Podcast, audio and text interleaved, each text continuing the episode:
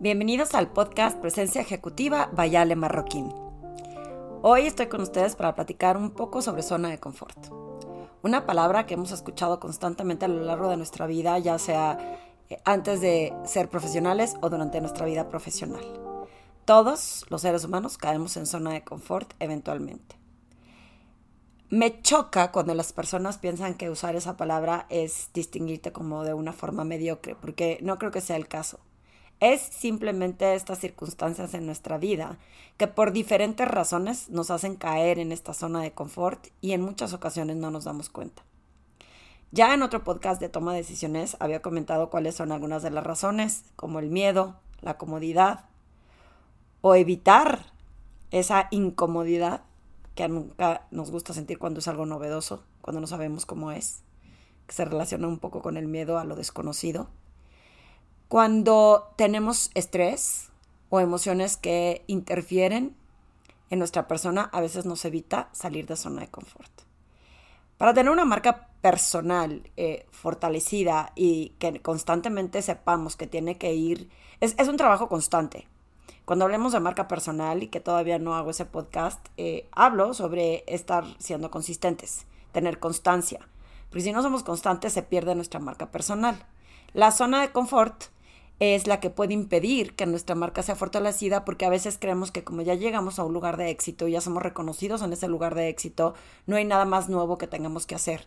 Y en una marca personal fortalecida a través de nuestra presencia ejecutiva, tenemos que tener claridad que nos tenemos que reinventar constantemente porque si no nos gana la tecnología, la evolución del mundo, otra persona que se puso las pilas y entonces empieza a destacar de forma diferente que nosotros.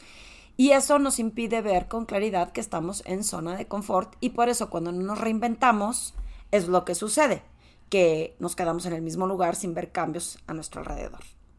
La zona de confort es bastante peligrosa, en algunas ocasiones no es tan grave y podemos seguir avanzando, a lo mejor más lento, pero en otras circunstancias la zona de confort puede ser sumamente peligrosa porque justo por lo mismo.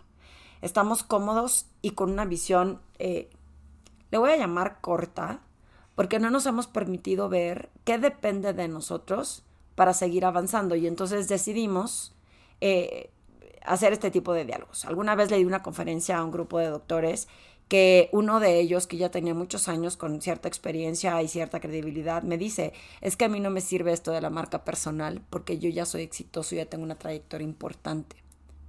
Y yo le tengo malas noticias a estas personas que han tenido éxito a lo largo de su vida, porque nos hemos dado cuenta cómo de un día para otro te cambia la vida, porque cambió la tecnología, porque llega gente con diferentes formas de enfrentar retos. Y si nosotros seguimos haciendo lo que habíamos venido haciendo en el pasado, que claro que la experiencia influye y suma, pero tenemos que estar buscando formas innovadoras de entregar nuestros servicios, de comunicar con otras personas, de hacer las cosas simplemente ahorita. Estamos en plena época del coronavirus. Está desatado, ya se desató en China, en Corea del Sur, se ha desatado terriblemente en Italia y en España. Y este podcast lo acabo de hacer también, el de toma de decisiones, en donde estoy contando lo mismo. Estamos justo en esta época en donde nadie nos dijo de un día para otro no se va a cambiar la vida. Encerrados en cuarentena en tu casa, sin la posibilidad de ir a ver otras personas y valorando muchísimo más las cosas que dábamos por hecho. Salir de zona confort y estar preparados para lo que viene es bien importante porque justamente hoy que hablé con una de mis clientes que es la gerente de ventas en una empresa, me dice, Ale, ahora tengo que enfrentar a todos mis equipos hablando eh, pues, de forma virtual. Les voy a hacer una conferencia donde nos vamos a conectar todos por teléfono. En este momento es la sacudida de cómo nos salimos de zona de confort. ¿Por qué una conferencia? ¿Por qué no implementas hacer la conferencia por Zoom? Y fíjense bien, muchos de ustedes podrán decir Zoom es obvio. A los que somos emprendedores y que trabajamos eh, independientes, Zoom es una herramienta muy útil para poder conectar con personas a distancia. Pero cuando trabajas en una organización en donde tienes a la persona al lado, enfrente, en el piso de arriba, es muy fácil no usar las sesiones virtuales porque ¿Por qué? Porque estás en forma presencial. Y entonces cuando le propongo a mi cliente que por qué no usa Zoom, se le iluminó la cara. Le dije, mira, de esta forma te puedes asegurar que la gente la puedes ver a los ojos porque es la primera vez que van a trabajar de forma virtual. Y entonces no saben algunos cómo organizarse, algunos les distrae las cosas de casa, ya vieron algo tirado y lo recogen como el chiste, ¿no? Recogí las llaves para ponerlas en su llavero y cuando iba caminando me encontré un documento que tenía que guardar, dejé las llaves, agarré el documento, me acerqué al cajón, abrí el cajón para guardarlo y me encontré un objeto que no va en el cajón y dejé ahí el documento y me fui hacia el cajón, etcétera, etcétera, ¿no? Entonces eh, nos distraen cuando no estamos acostumbrados a trabajar desde casa. Y la forma en que ella vio esta posibilidad de ver a la gente a la cara y tratar de eh, que se sientan mucho más cómodos trabajando de forma virtual, es una forma de salir de zona de confort. Salir de zona de confort es que toda la vida he trabajado en una oficina y ahora cómo voy a trabajar desde casa. Esa mentalidad que nos impide ver formas innovadoras de enfrentar estos retos es esa comodidad que tenemos, porque es lo que sé hacer.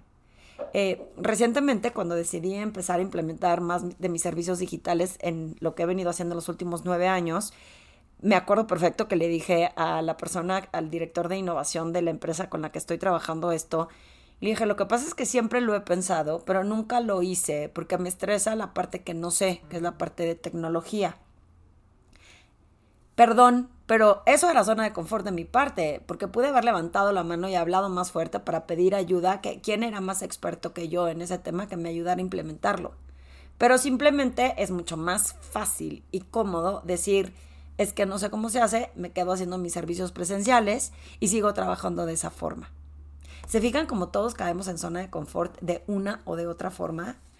Hay casos mucho más extremos en donde la gente que está en zona de confort conocía a otro director que, no, sé, más bien no era director, era una persona que tenía 30 años en una institución, le iba bastante bien y ya no podía crecer más en cuanto a ingreso porque la chamba a la que él se dedicaba, que era en ventas, pues no le permitía ganar más que cualquier otro director que estuviera en un área diferente. Pero en su mente él sabía o quería que para poder jubilarse quería ser director y quería tener poder sobre un área y poder decir, ya lo logré, ¿no? Ya fui director también y cumplí con mis objetivos profesionales, pero no quería sacrificar la parte de su sueldo o de su ingreso en donde iba a tener que ganar menos si era director. Y entonces su forma de enfrentar esta situación fue quejándose en todo momento de la falta de visión que tenían alrededor de él por no seleccionarlo como director cuando le proponían eso y le daban una dirección que no tenía el alcance generar el mismo ingreso, entonces se volvía en contra de la organización. Eso, señores, es zona de confort. Porque estoy cómodo con mi ingreso, pero no quiero hacer algo diferente o no me quiero arriesgar a hacer una dirección en donde no reciba el mismo ingreso. Y estoy de acuerdo que nadie está peleado con su dinero, y es en ese momento en donde entonces decides, ¿realmente quiero ser director o quiero seguir ganando lo que gano? Estos pequeños detalles impiden que nuestra presencia ejecutiva fluya de manera natural y con fuerza para atraer estas oportunidades que nos van a hacer crecer no solo como profesionales, pero como personas, pero que nos van a permitir influir en otras personas. Fíjense, otro ejemplo que pongo de zona de confort, y tengo miles en la vida, tanto míos como personas cercanas a mí. Cuando yo me salgo del medio financiero, se acercaron personas a decirme, claro, es que tú te puedes salir del medio financiero porque tienes esposo y entonces seguramente él cubre con los gastos importantes de las escuelas, las rentas, todo lo que tenga que ser como del día a día para vivir y te puedes dar el lujo de arriesgarte a ver si ganas o no ganas como consultor porque tienes quien te apoye. Nosotros nos tenemos que aguantar aquí, en donde no nos gusta trabajar, pero pues es lo que hay. Y aunque no estoy cómodo con la situación de la organización y siento que me merezco más, pues no me puedo arriesgar. Ese es miedo. Es un miedo terrible a decir, a lo mejor no me va bien allá afuera. Y si no me va bien, pues tengo mi familia y quién les va a dar de comer. Que no quiere decir que esté mal que no seas precavido. Pero el miedo puede hacer que evites ver las cosas con un panorama diferente. Fíjense lo que yo hice. Podrá haber dicho esa persona que yo no mantenía mi familia, pero yo no solté mi ingreso de un día para otro y me arriesgué a ver cómo me va. Tuve tiempo antes a eso, a planear mi consultoría, empecé a ver qué es lo que necesitaba, empecé a capacitarme, compré libros como cómo iba a estructurar mi negocio, empecé a avanzar, ¿no? Empecé a escribir blogs, hice blogs como ahorita estoy haciendo podcasts, ¿no? Los estoy creando para tener ahí el material para que cuando esté lista de lanzar, ¿no? Esta estrategia, hubiera hecho mucha información de blogs, hice mi página web, empecé a platicar a las personas cercanas de lo que quería hacer. Y esas personas cercanas, algunas se interesaron en el tema y me empezaron a decir, ¿por qué no vienes a mi organización y das un cursito para que veamos cómo funciona? Inclusive me animé, a reserva de que tenía mucho miedo, a exponer uno de los cursos que acababa de aprender con mis colegas de la casa de bolsa donde trabajaba eh, para practicar.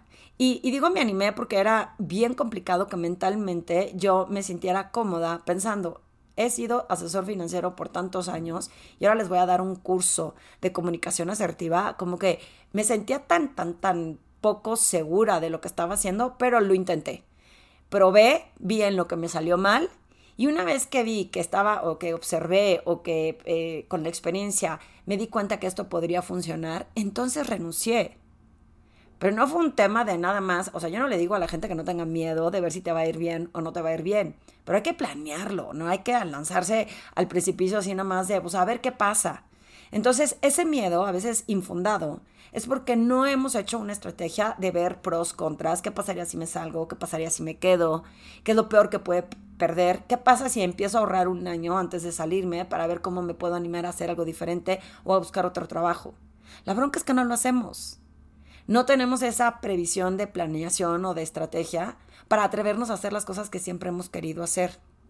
Y yo les quiero compartir con mucho orgullo que sí me dio mucho miedo salirme del medio financiero porque no tenía muy claro hacia dónde iba. Tampoco era tan estratégica, simplemente planeé lo que me podía dar como una estructura para empezar a trabajar, pero no tenía como muy claro cuánto iba a ganar en el primer año y en el segundo año porque era un negocio completamente nuevo y diferente para mí.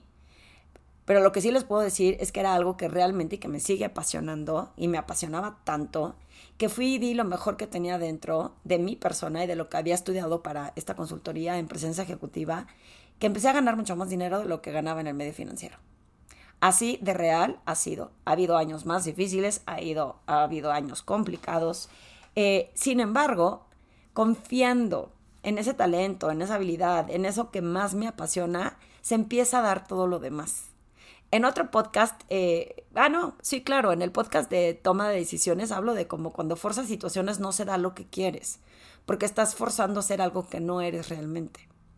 Y cuando realmente crees en ti y empiezas a con mucha pasión a entregar todo este conocimiento y todo este valor para otras personas, porque el fruto va a ser ver que otras personas tengan un proceso de transformación profesional. Yo siempre decía, es que si yo hubiera sabido esto cuando empecé mi vida profesional, me hubiera ido mejor, más rápido.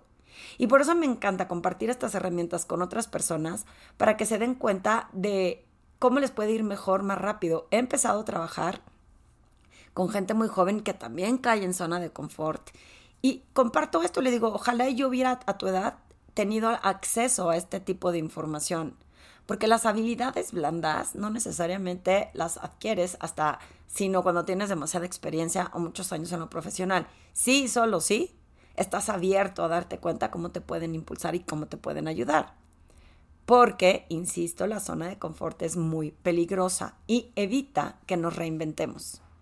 Hay un caso que me encanta poner, que es el de, el de Kodak, cómo Kodak perdió su popularidad, su fortaleza, su posicionamiento como marca en el momento en que olvidó reinventarse, en que no se puso las, las, pilas para cambiar a digital. Él confiaba Kodak en sus cámaras de antes, en los rollos de antes, y empezaron a ganarle mercado todas estas compañías que tenían cámaras digitales y nos damos cuenta cómo la reinvención es tan importante, no importa qué tan exitoso hayas sido en el tiempo.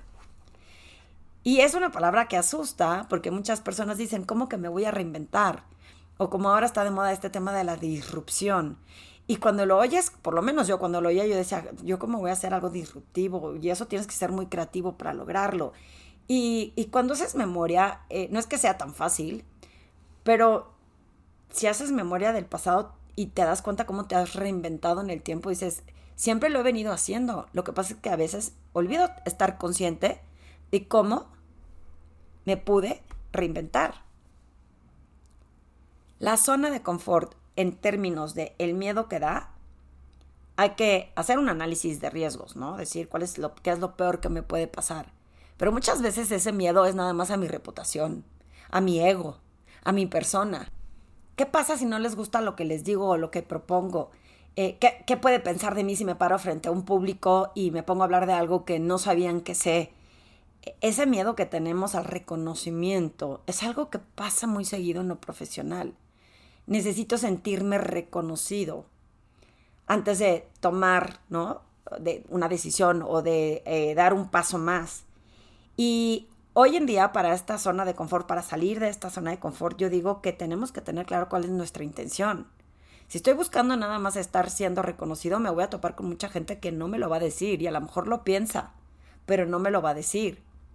¿Cuál es mi intención en lo profesional y con qué fin tengo miedo a hablar con otras personas. Lo peor que puede pasar es que no estén de acuerdo con lo que dices o no les guste. Pero no, eso no te hace una mala persona.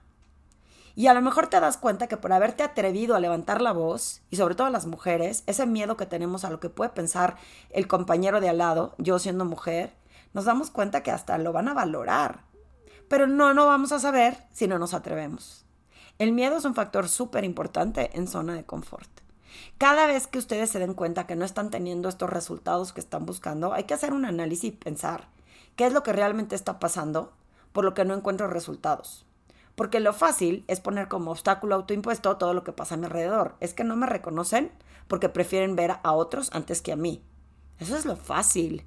Lo fácil y cómodo, vuelvo a insistir que para estar en zona de confort nos sentimos cómodos. Es cómodo echarle la culpa al otro porque es mucho más fácil ver el error que tiene el otro en lugar de ver cómo puedo mejorar yo. Y me encanta poner esto sobre la mesa porque si ustedes están haciendo ahorita un análisis de todo esto que no les está funcionando, realmente analicen eh, o, eh, hagan esta reflexión de si es porque estoy cómodo y porque prefiero echarle la culpa al de enfrente y ver el error del de enfrente por lo cual yo no pude crecer o estoy cómodo porque esto es lo que he venido haciendo toda la vida y por lo menos hasta la semana pasada me funcionó y ahorita que no me está funcionando, pues no es mi culpa. Pero no estoy tratando de hacer algo diferente. Es bien cierto que si hago lo mismo que hice en el tiempo, el resultado va a ser el mismo, porque voy a vender mejor el año que viene si sigo vendiendo de la misma forma. Tengo que estar buscando nuevas herramientas, nuevas formas de enfrentar estos retos para que entonces tenga resultados diferentes. Y puede que en el intento me equivoque, se puede. Pero lo ideal es que teniendo esta conciencia y presencia ejecutiva de que somos humanos y no somos perfectos, es si me equivoco, ¿qué aprendo de esa equivocación? En lugar de que cómodamente diga es que fue culpa de otro el que no haya sucedido como yo lo planeaba. Y sí o no, esto le pasa a muchísima gente en las organizaciones. Tengo otra cliente que recientemente me, me, compartió y me confesó que al hacer una gráfica, por hacerla de último momento, no se dio cuenta de un error que había. Pero fíjense, el nivel. Ella hacía la gráfica. Su jefe inmediato la tenía que revisar para que el jefe que le seguía a ella se la entregara al director general. Ninguno la revisó después de ella. Cuando se pone a exponer el director general y se da cuenta de este error en la gráfica, obviamente al primero al que fueron a atacar, bueno, no es cierto, no fue al primero, se fue escalonado el regaño. Fueron siempre sobre la misma persona, pero ninguno asumió su responsabilidad sobre este error. Estar en zona de confort también es decir, otros se equivocan y yo no. Pero ¿qué pasa si a ti te pagan por lo que hace tu gente? Como por qué voy a estarle echando la culpa a alguien de mi equipo cuando también es tu responsabilidad dar la cara. Lo cómodo es decir, no es mi culpa, es la culpa de la persona que lo hizo y que no se dio cuenta. Lo siento, pero aquí y en cualquier parte del mundo es responsabilidad tuya de que tu equipo entregue resultados positivos. Si no, algo está mal en tu mandato, en la forma como influencias a tu equipo o cómo comunicas con ellos. Todo eso es zona de confort. Esa comodidad o esa incomodidad. Por ejemplo, yo les platico mi propia incomodidad, esto que les digo de la tecnología. No, no sé cómo se usa. Entonces mejor no lo hago. Me incomodaba pensar que tenía que aprender a usar un software nuevo, un sistema nuevo. ¿Por qué? ¿O cómo lo implemento si no sé? Entonces, ¿sabes qué? Mejor no lo hago. Porque me incomodaba. Es otro esfuerzo adicional. Es más tiempo que dedicarle. Y esa incomodidad que no quería sentir te hace quedarte en zona de confort. Y no me iba mal. Pero ¿qué pasa si me puede ir mejor? Me pasa mucho con mis clientes cuando me dicen, Ale, es que tratar de explicarle a la gente lo acabo resolviendo yo. Mejor resuelvo yo el tema porque lo que les explico ya perdí tiempo. ¿Y qué creen? Ese tiempo que dicen que pierden, pues es costo de oportunidad, porque la gente se va haciendo floja, porque tú claramente no les estás explicando cómo encuentren esos, esos retos, esos errores, porque se los estás resolviendo tú. Y yo, si soy quien me está pasando, digo, pues ¿para qué lo corrijo si de todos modos se lo va a resolver? Entonces hago mi trabajo como a medias tintas. Eso también es zona de confort. Pensar que no puedes dedicarle un poquito más de tiempo a una persona para explicarle algo y evitar que en el futuro lo tengas que resolver tú. Y luego pasa que entonces llegan y te dicen que porque no tienes control sobre tu gente, o porque tu gente no crece o no hace bien las cosas, y llega una persona que tiene mucho más poder de influencia y te quita tu lugar. Por haberme quedado en zona de confort y no haberle enseñado a la gente a cómo resolver las cosas e ir creciendo.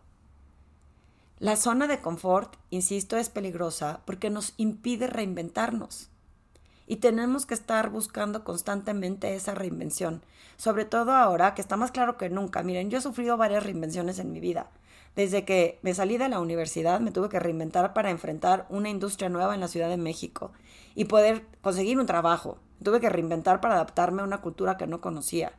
Y a lo largo de esos 18 años en el medio financiero, me reinventé varias veces porque luego tuve que cambiar de, dentro de la misma industria, de ser un proveedor de servicios de información financiera en tiempo real, ahora conseguir clientes que eran otro tipo de clientes para que invirtieran su dinero en las instituciones en las que yo trabajaba.